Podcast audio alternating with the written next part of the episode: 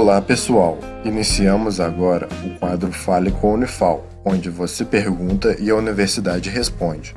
Fique agora com a pergunta de um de nossos ouvintes.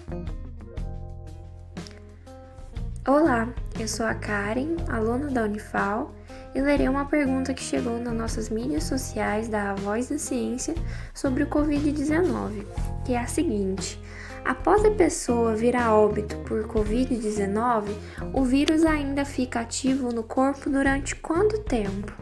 Seguimos então a resposta. Olá, meu nome é Murilo Nascimento, eu sou professor da Escola de Enfermagem da Unifal e eu vim falar um pouquinho sobre o tempo de permanência do coronavírus ativo no corpo, no cadáver de uma pessoa que faleceu pela Covid-19. Bem, até o momento não se tem clareza do período exato de permanência ativa do coronavírus no corpo de uma pessoa falecida pela Covid-19.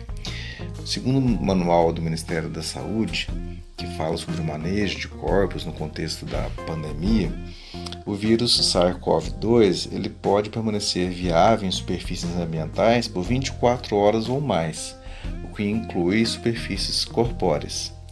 Por isso, é tão importante se ter os devidos cuidados em cerimônias como velórios e enterros, sendo que o contato com o cadáver deve ser evitado e tem uma série de cuidados recomendados, como evitar aglomerações, sendo esses eventos preferencialmente apenas para os familiares mais próximos, contendo o mínimo de pessoas possível, como é, abaixo de 10 pessoas. Também deve-se evitar a presença de crianças, idosos, grávidas e pessoas com imunossupressão ou com doenças crônicas. É, também os presentes nessas cerimônias, nesses velórios, devem evitar apertos de mão e outro tipo de contato físico por conta do risco de contaminação comunitária.